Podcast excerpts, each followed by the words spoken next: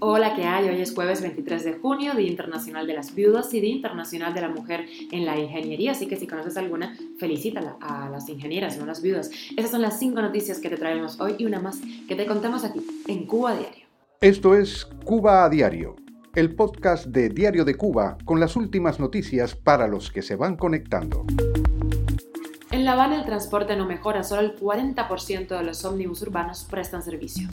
Anuncio de apagones en ocho municipios de La Habana y paralelamente el gobierno celebra la Feria Internacional de Energía Renovable en medio de la crisis en el suministro eléctrico. Y World to Fly abre oficina en Camagüey para comercializar sus vuelos a Cuba. Las madres cubanas alzan la voz. Una madre exige alimentos para sus tres hijos y otra alega que no va a pagar más corriente. Y toda una sorpresa, Alexander Otaola, influencer anuncia oficialmente su candidatura a la alcaldía del condado de Miami-Dade. Esto es Cuba a Diario, el podcast noticioso de Diario de Cuba. La cosa está mal. El transporte público en La Habana solo cuenta con el 40% de los ómnibus urbanos para prestar servicio en las rutas establecidas. Esto lo publicó el medio oficialista Tribuna de La Habana. Los habaneros cuentan con menos de la mitad del parque de vehículos públicos para su movilidad en medio de la agudizada crisis de los apagones y de otros servicios como los del agua. Ante esa situación, las autoridades de La Habana instaron a revisar todas las posibilidades de apoyo que pueden brindar los vehículos estatales en la recogida de pasajeros y aplicar además sanciones a quienes dejen de apoyar a la población. En La Habana hay 318 paradas con inspectores de transporte, pero son insuficientes para velar que se cumplan las medidas establecidas.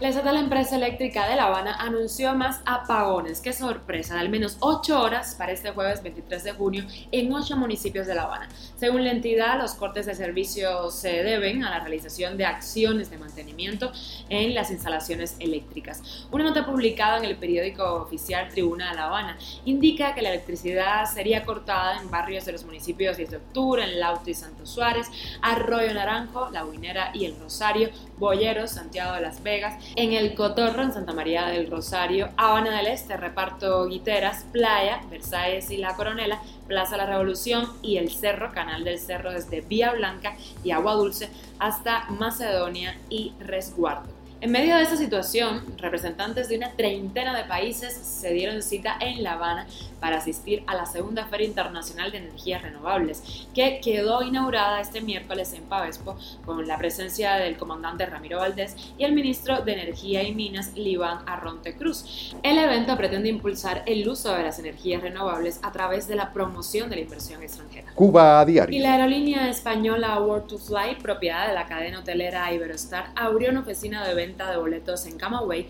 con el objetivo de incentivar los vuelos y el turismo entre Cuba, España y Portugal destinos que opera la compañía. Esa sería la tercera oficina comercial que abre World to Play en la isla, luego de las representaciones en La Habana y Santa Clara.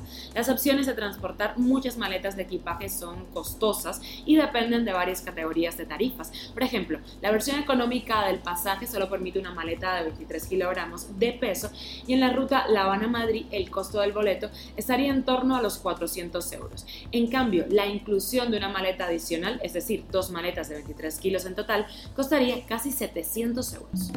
La madre cubana Daisy Colombia Hernández se planta a pedir comida para sus tres hijos en la sede del gobierno de Sagua de Tánamo, en la provincia de Holguín, tras más de 24 horas sin poder prepararles alimentos a los niños de entre 4 y 1 año de edad, por causa de los apagones y el cierre de la mayoría de los establecimientos comerciales de la ciudad. Dice que no tiene problemas ideológicos, como si pensar diferente fuera un problema, pero lo que sí tiene son hijos con hambre. Y otra madre, eh, se las voces de descontento que son cada vez más visibles desde las directas de Amalia Calzadilla. Yanili Sariego Acosta, madre de un niño celíaco, denunció las trabas que le imponen las autoridades para extenderle un contrato de gas. Ella se mudó desde Ciego de Ávila a Matanzas y eso fue suficiente para perder su contrato. Dijo en sus redes sociales que se declara en rebeldía y que a los abusos y atropellos, a las violaciones de los derechos, no se les pone la otra mejilla. Esta es la guerra entre gobernantes y gobernados. Cuba a diario. El influencer cubano Alexander Otaola ha hecho pública su candidatura para la alcaldía del condado de Miami-Dade. ¿Le votarías? Aquí va su discurso. Y voy a correr para la alcaldía del condado. Lo voy a hacer. No forma parte de mis planes, no me interesa hacerlo, pero lo voy a hacer y lo tengo que hacer. Y vamos a empezar a cambiar las cosas. Y vamos a sacar a los comunistas de Miami. Y vamos a cerrar los negocios que lava dinero de la dictadura en Miami. Y vamos a impulsar las leyes que haya que impulsar. Y vamos a hacer lo que haya que impulsar. Y ahí vamos a trabajar con abogados que haya que trabajar. Y vamos a reconstruir lo que haya que construir. Y se va a modificar lo que haya que modificarse. Pero mi objetivo de correr para alcalde del condado será únicamente el sacar a los comunistas de esta ciudad.